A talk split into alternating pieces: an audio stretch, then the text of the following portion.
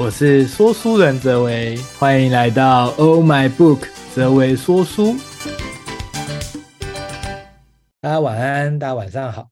那我们今天呢，跟大家来分享的主题叫做活用 KOC 趋势，发挥影响力，创造复利效应。那这里面哦，有一个可能大家不一定常常看见的字，叫做 KOC。那其实，在近几年来，尤其疫情的情况下，其实越来越常看见了。不过，到底什么是 KOC 呢？而如何运用它？甚至我们现在在强调所谓的复利效应，不管是收入，我们希望有复利嘛；习惯，我们也希望有复利。我们所有的事情都希望它能够有复利。那么，其实结果就会很不一样。为什么很不一样呢？因为复利的概念就是它会自己滚动。哦，那我们今天就来跟大家谈一谈哦，这也是非常多人想要问我的问题。呃，问的是说，诶，其实他在近几年来，其实一直都有想说，他或许可以就是呃，开启自己的一个副业，或者开启斜杠。尤其在疫情的情况下，太多的工作都转变成在家工作了。那怎么做呢？那其实要开启斜杠这件事情啊，我坦白说，其实越来越简单了。尤其近两三年来，真的。有非常多斜杠的可能，那甚至有很多的资源，其实很多人已经在做这件事情，也有人出来在教怎么做斜杠。那其实，在做任何的事情情况下，我们都知道，如果我们可以掌握趋势，我们其实相对来说是比较容易可以成功的。那就有点像我们今天如果在游泳的情况下啊，我们如果顺流在游，我们是不是可以游的比较快？那逆流的话，当然也不是说不行，只是你会非常的吃力。那这边很关键的就是说，顺着趋势走，一定可以帮到我们能够更快的抵达终点，但不代表顺着趋势走就一定会成功。这个大家认同吧？就跟你就算你再怎么顺着流，可是你不会游泳，你大概也没办法撑到真的终点，对吗？所以事实上，我们在强调趋势。它只是让我们能够顺流而下的一个过程，但是我们仍然要有一些很重要的所谓的投入跟努力，甚至呢，我们仍然要有这个 know how，我们知道怎么做。那既然谈到这个 KOC 哦，就是这也是最多人呃会想要问我的问题哦，就是那 KOC 跟我们有关系吗？过去我们常听到是 KOL，那 KOL 是什么？哦，就是关键的意见领袖嘛。哦，那我们其实现在也看到很多的 KOL，它的诞生，它在 YouTube 或者是在很多的这个线上课程啊等等，其实也是非常的火红。不管是知识型的，还是一些娱乐型的，他们其实都有很多的转型，甚至有些人他们还开了实体的这个饮料店，啊，然后还开了店面这样子，那也做得非常的成功。那 KOL 这件事情，坦白讲，我们其实也发现到，这并不是。啊、每一个人都真的有机会成为 KOL 的，因为他一定要有呃足够高的名气啊、甚至他可能真的是出道是早了一点哦，所以他刚好抓到这个这一波哦、就是往上冲。甚至有些人他们是做这个直播带货，其实也做得非常成功。那讲到 KOL，其实大家听完大部分呢、我们大部分这种一般素人，其实听完就觉得啊，这个。跟我没关吧？这个 KOL 太夸张了，因为要做到那样好像有点慢，或是好像做不太到。那当然，其实还是有方法可以做到，只是其实这个是比较不亲民的。那 KOC 又是什么呢？KOC 这个很特别，事实上每一个人都有机会成为 KOC，因为 KOC 叫做关键意见的所谓的消费者，啊，也就是 Key Opinion，然后 Customer，那。我们就知道说，如果我们的意见可以被采纳，这件事情是很开心的，对吧？我们是不是现在不管做什么决定，其实我们都还蛮喜欢能够跟这个呃身边的朋友去交流，或是去请教啊？比如说，就会很多人蛮喜欢问我说：“哎，这本书推吗？这本书你有看过吗？”或者是有时候我们去吃。啊、餐厅，那我们会想要问身边的吃货，哎，吃货有分哦，有些吃货是饥不择食的哦，他什么都吃，那问他也没什么意思嘛，他每个都说好吃。那你要问那种懂吃的啊，哦，那你问他说：“哎，这间怎么样啊？”他就会告诉你哪一间更好，哇，你就觉得超棒的，对吗？所以，我们其实现在做很多的决定哦，真的在科技这种普及，甚至媒体就是一直轰炸的情况下，你知道，反而有一个很神奇的事情，就是我们反而更相信我们身边的人，他们实际上的体验会远大于。我们看到的广告，或是看到人家刻意营造写出来的文章，或是炒作出来的新闻，比起这些，我们其实喜欢问身边的人。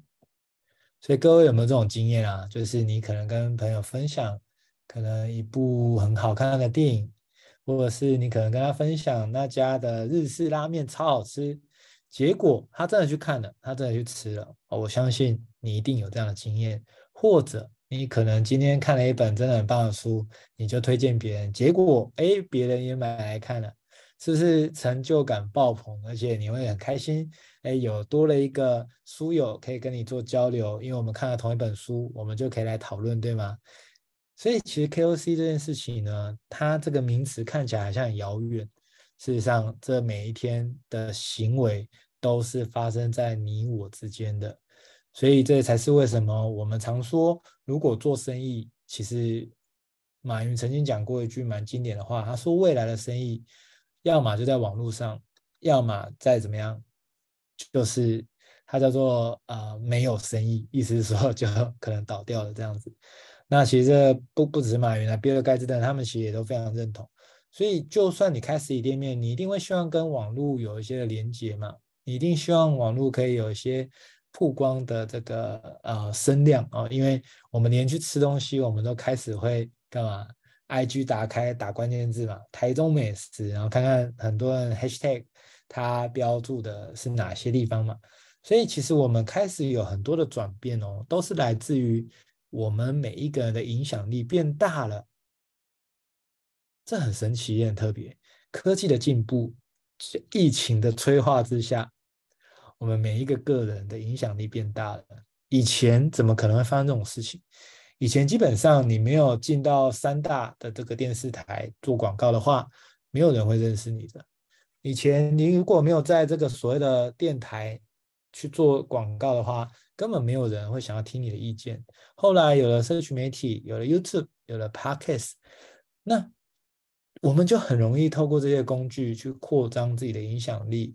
呃，刚刚有提到，我们现在的情况是，我们喜欢听身边朋友的建议，远大于我们听一些艺人收的广告代言他们所说的话，对吗？所以事实上，我们真正在 KOC 这个趋势当中，我们要追求的不是要成为另外一个 KOL，更不是要成为另外一个明星、另外一个偶像，而是其实你真实的。好好的感受你的生活，感受每一刻，以及发挥你真正喜欢的这一面。也就是，如果你过去喜欢吃美食，你就可以运用这块，可以去想想可以怎么做。所以 KOC 趋势它的应用非常的广，它不只是在可能呃做一些的零售，或者是做一些的分享，其实甚至有一些分润的机制，都是来自于这个 KOC 的这个观念。所以各位发现到，如果 KOC 这件事情你我都可以的话，那么我们一定会希望，我们有没有那个机会，就是在本业以外，我们可以去发挥属于自己的影响力，去创造所谓的复利效应。那其实答案是可以的。至于怎么做呢？这也是非常多人想知道的。我既然知道 OK 啊，KOC 是这样的观念，好吧，那跟我们也有关系。那请问我下一步可以怎么做？那这个大概是啊、很多人他困在个这这个地方，甚至呢，大部分网络的文章，他大概 KOC 趋势写写写到这边怎么做？哎，他可能就是呃有一个呃两三万块的一个课程，或者是一些的方式哦，所以我们大概也不得其名而入哦，不太知道到底人家是怎么运用的。那好像学这个 know how 要投入很大量的成本，而投入进去之后。哇，那不得了了！那如果不适合的话，好像就了了这些钱哦。所以，我们好像就是 有时候这个钱好像也常常就平白无故就东花西花就消失了。但是这样的尝试也不是说不好，只是说这边我今天的一个很大的干货要分享给大家，就是到底这个 KOC 趋势，你可以怎么样做开始去做规划？首先呢，第一个，各位你可以写下来，就是有没有什么是你真的蛮热爱、蛮喜欢的？像我知道有些人就是真的对美食是非常喜欢，他是懂吃的吃货，而且是他真的有办法分析出。啊、比如说牛肉，它的这个是哪一个部位，然后它大概几分熟等等的，然后他有办法真的去找寻到那些真的超好吃的牛肉。我认为这是一个很厉害的专业，因为对我来讲，我虽然在这个去年三月开始我就不吃牛了，到现在，哦，但是我以前我在吃牛的时候，我其实也也。分不清楚啊，我大概，呃，人家说这种高级的牛排到嘴巴，跟那种路边夜市的牛排，大概 我之前都好像分不太出来，所以我这种就是爱吃，但但没有到很专业这样。所以你看哦，如果今天像刚刚我讲的这个朋友啊，他如果说，诶，他未来可以去分析所有跟牛有关的一些美食，那是不是他的这个推荐？就会让这些呃真的很爱吃牛肉的饕客，他们就会想要追踪他，甚至会想要询问他。那你说，哎，可是询问他，他又不可能跟询问的人收费，又不可能说，哦，我说这家很好吃，然后呢，人家问他，他说，哦，你要问是吗？先来个十块钱这样，也不太可能这样嘛。那那那那这样又怎么赚钱？这样又怎么样有一个复利效应呢？啊，其实这个赚钱的来源很多时候是来自于这个店家，他可能会邀请你去做这个业配，哦，所以其实现在这个 KOC 这个趋势当中有一个蛮神奇的地方，就是 KOC 的收入来源不是靠跟这些受众收钱，它很可能是跟平台收钱，或者是。他可能是跟店家收钱，那种感觉就有点像我们为什么第四台这么好啊？这么多那么好看的电视，为什么？因为好看的节目你看了之后，呃，收收视率越高，那电视台就可以收什么广告费啊？因为要打广告的话，当然就看哪一台的电收视率高嘛。那收视率高，我在打广告才有效益嘛。所以。电视台他干嘛这么好心给你看这个这么棒的节目，然后还拍这么棒的电影给你看啊？是因为如果越多人看，这个收视率可以让他去跟这些广告商收取更庞大的收入。所以各位有发现吗？YouTube、Podcast 或者是任何的这种分享的形式，其实都很雷同。所以就算科技再怎么进步，我坦白说，其实我们只是换工具而已啊、哦。其实我们一样的在吃东西、用东西，我们只是过去是骑马，后来是骑摩托车，甚至现在是开车或者是坐高铁。事实上，我们人类的行为并没有太大的不太一样，而是工具不一样而已。那么刚好 KOC 搭配了疫情的情况下，加上我们非常多的工具，就因此而诞生的情况，其实我们真的越来越容易去开创自己的副业。所以以前听到人家说创业，其实大家都觉得哇，这创业肯定是什么双博士学位啊，然后家里家财万贯啊，然后很厉害、很聪明、很顶尖的这样子。但事实上，你看哦，现在以科技这么进步、这种趋势的浪头的情况下，其实啊、未必一定要是刚刚讲的这种三头六臂的这种人才有办法创业，才有办法斜杠，才有办法副业。不是的，其实一般人都可以介入。但是我们一般人要介入啊，呃，也不代表我们随随便便都会成功。好介入不代表会能够毕业，对吧？所以我们在介入的过程，怎么样能够提高这个成功率呢？啊，第一个跟大家分享的就是你要找到你热情的事情，你得要找到你热情的事情去做。因为如果一件事情你没有热情，你纵使一直跟自己呐喊说我要赚钱，我要买房，我要怎样？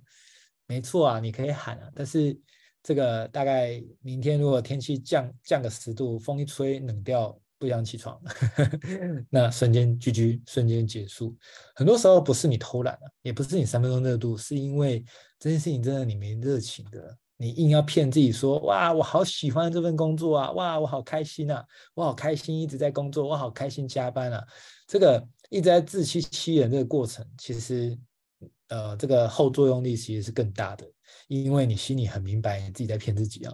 所以我非常鼓励大家说，第一个就是说，你可以找你真正喜欢做的事情，真正做的事情，如果你没办法设计出一个商业模式的话，那没有关系，你不用着急，这个都还可以讨论，还可以谈。但是我们先管的是，到底我们实际上喜欢的是什么，热爱的是什么？我们先把它写下来。不要急着写完之后要马上想出商业模式，这样你很痛苦的。很多事情是你做着做着，你真的有热情之后，事实上你的商业模式还不一定是你想出来的，还有可能是人家跟你说的。所以这样的过程中，与其我们一直裹足不前，觉得我们要百分之百确认了才冲才才去做，那不如是什么？就试试看啊。最大的重点是，各位，你是在保有本业的情况下。你去做这些尝试，你有损失吗？没有啊。前几天才有一个朋友问我啊，就说，其实充其量最差的结果是什么？大家想听吗？最差结果就是你花了时间没赚到钱，但是你一定会赚到一个东西。其实事实上是两个啦，一个叫做人脉，因为你不断的在利他，不断的在贡献价值的过程中，这累积的人脉是非常真实的。而且其实对我来讲，其实我们探究人脉这一块，每一个人定义不同哦。我也蛮常听到有些的讲师或是有些演讲在讨论人脉这个议题。但是对我来讲呢，其实啊、我很少听到有跟我一样价值观跟设定的的的人哦。就是我的想法是这样，就是什么叫我的人脉？它取决于我有没有真的帮过他。如果我有帮助过他，那么我才会把它定义成我的人脉。如果我根本没有帮助过对方的话，我充其量我只觉得是我们彼此认识如此而已。所以，当我有这样的一个定义，代表了一件事情：我见到每一个人，我心里想的都是我可以如何帮到对方，我如何可以贡献价值，对方需要什么，我可以提供什么。各位，如果我们重新定义人脉这件事情的话，你有没有发现？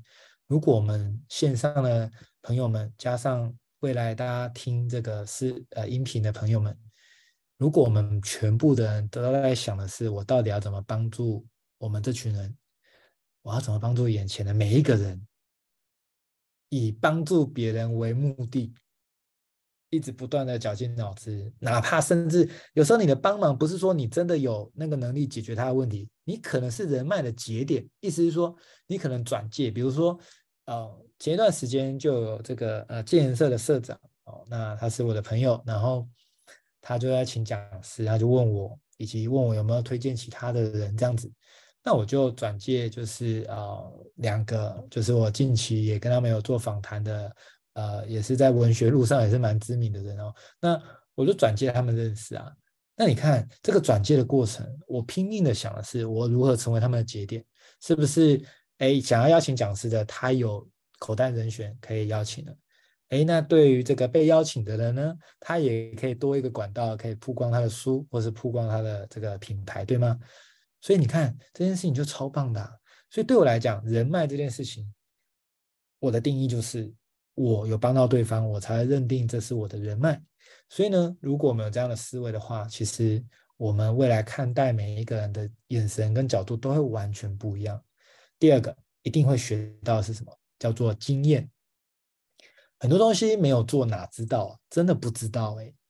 如果在家想一想就会想得出来的话，各位，你 同不同意一件事情？就是说。如果只是用想的就可以想得出来，那我们真的早就想到了，真的早就想到了。其实很多时候是去做当中，然后突然有更多的灵感，然后再做，哇，又更多的灵感。那有可能做错哦。但你知道，大家在跨出第一步最常有一个限制性的心态是什么吗？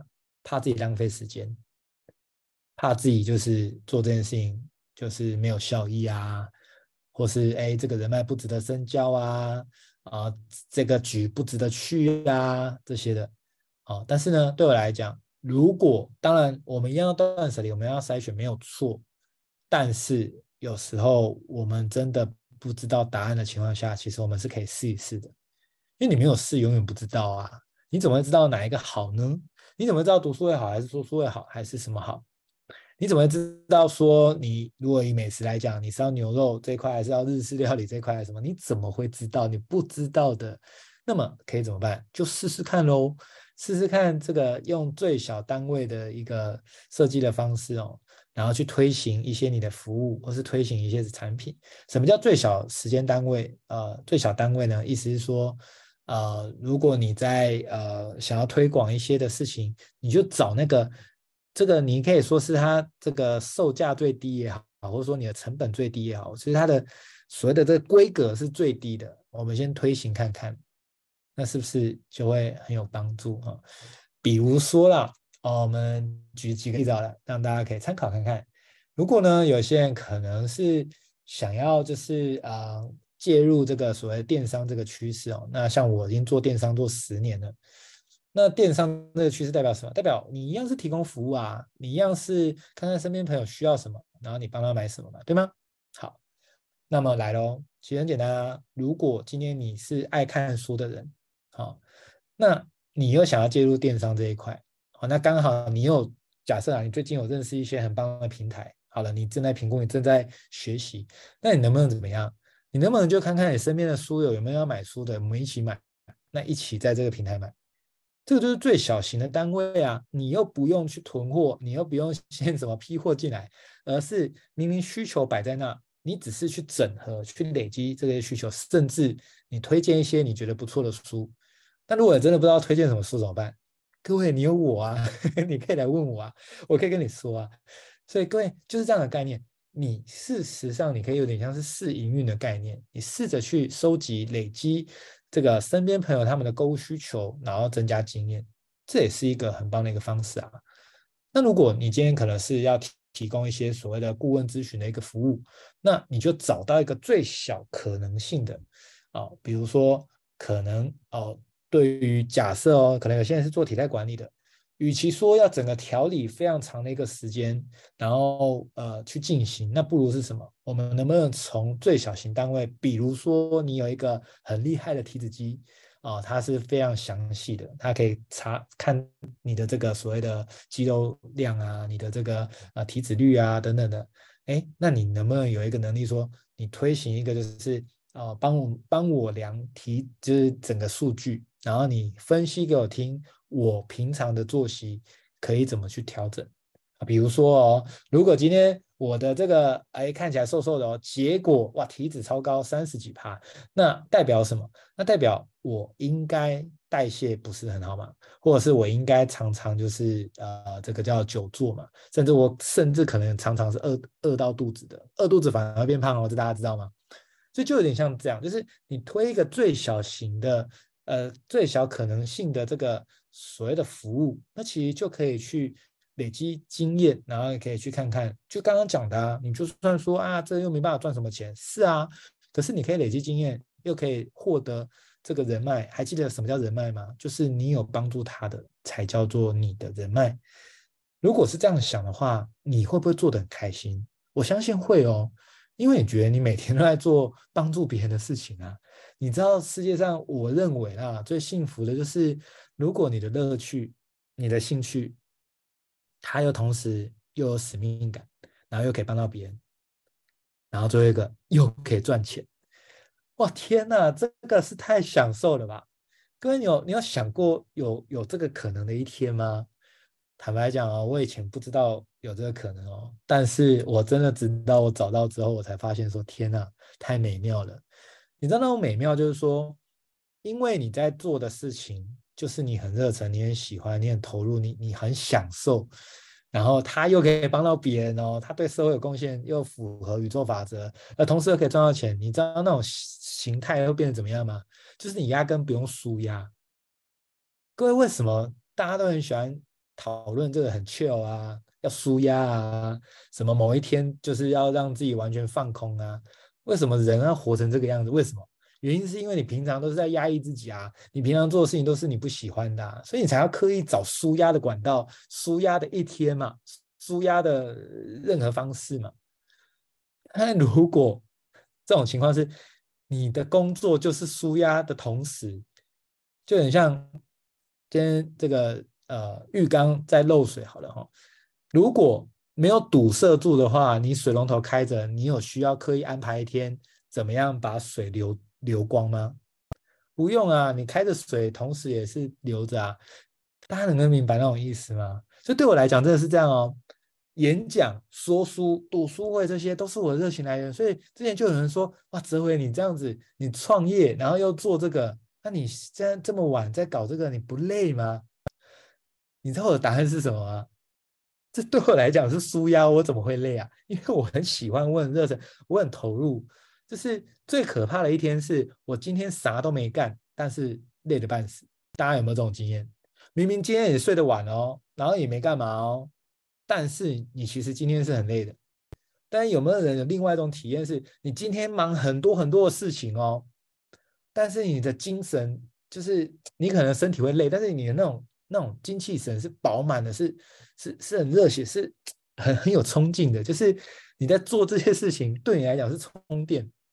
各位如果有这种事情，有这种时刻的话，你一定要把它写下来，因为这件事情对你来讲，可能就是你未来有机会斜杠的一个方向。好，所以其实 KOC 的趋势呢，真的已经呃，在这个疫情的催化之下，其实已经遍地开花了。只是呢，怎么去做这件事情，大概我们很少人有机会有这个呃人跟我们去做讨论，甚至也很少有这种已经有经验、已经在做这块，而且是做了蛮长一段时间的人，能够帮我们提点，少走冤枉路。我们其实缺的是这个人脉跟资源，哦，否则其实坦白讲，如果我们可以透过这个过程中帮自己创造这个其他的价值的管道，甚至是收入的管道。哎，其实我们就会活得更自由，因为就算我们可能工作遇到一些状况，我们不怕。为什么？为什么不怕？因为我有多个收入管道跟来源嘛。所以我为什么要怕呢？所以这样的过程中，是不是有可能这个跟老板讲话，有可能就会大声了点，可能就不会这么被人家压着打，因为你就知道说，反正我有其他的这个收入管道跟来源嘛。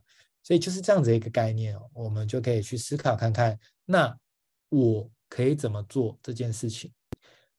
那怎么样去发挥呢？其实还有很多细节要跟大家讨论啊。不过我今天只针对第一个，也是最重要一块，就是你要发挥这个复利效应，你要发挥长远的影响力。你最重要的是什么？其实就是你必须要热忱。那么怎么样可以有热忱？大家可以想一下。你觉得呢？做一件事情，找到热忱很重要。这个我相信很多的演讲、很多的书籍都在谈。但如何找到热忱，是不是很多人的心里都在想要问这个问题？说我也知道热忱很重要，我就没热忱啊，那怎么办呢？或者我下班累都累累得要死了，我怎么样能够再去做斜杠啊？怎么可能啊？我还有家庭要顾哎，我怎么可能去去搞副业啊？怎么可能啊？事实上，你都是被自己的现况所框架住了。那么，我想跟大家讲的，热情怎么来？这个我找到答案了。热情是来自于你在做一件事情，你认为它可以改变他人，可以帮助他人。当你有这样子一个思维跟想法，你在做这件事情的时候，你就会很有热忱。换句话说，如果你做一件事情只有对自己有好处，对别人都是坏处的话，你很难产生真正的热忱，因为你没有使命感，你也不知道自己在干嘛。或许你因此也赚得到钱，但是你会做得很辛苦，甚至很痛苦。这就是为什么很多人他薪水很高没有错，可是他其实做得很痛苦，他根本不知道自己在那边做啥。他不知道自己能够贡献什么价值，甚至他觉得他好浪费时间，好像是被关在监狱里面那种感觉，只是差别在，呃，有时间会把你放出来这样子。但是人生真的只能这样子过吗？其实我是完全不认同的。或许你在二十年前来讲，哦、可能很难有副业什么的，我认同啊。其实二十年前真的不容易，现在真的很容易了。因为工具，因为环境，因为趋势都已经建备好了。各位，你所谓的欠东风，其实现在 都已经来了。当然啦，最后其实真的要做这件事情，也是鼓励大家，你可以多学习、多尝试、多交流、多请教，不代表你一定要马上全力投入。但是你是学习了解的情况下，或许对你来讲，你可以开启一个不一样的人生。那就预祝各位在二零二三年，或许呢，今年也是你一个这个斜杠的元年，也可能是开启你完全不一样生活方式的元年，也可能是让你发现原来你有这样的天赋，你有这样热情的元年，都有可能。所以希望透过今天这个主题。活用 KOC 趋势，发挥影响力，创造复利效应。大家听完之后，或许刚好我们这次有十天的连假，你可能可以找寻自己的天赋、使命跟热情在哪里。那么，我们下个礼拜同一时间会跟大家来分享如何善用十天长假弯道超车。各位，我们这个。一定是大家很想知道的答案，那我们就期待下礼拜三同一时间线上与大家相见。大家晚安，大家拜拜。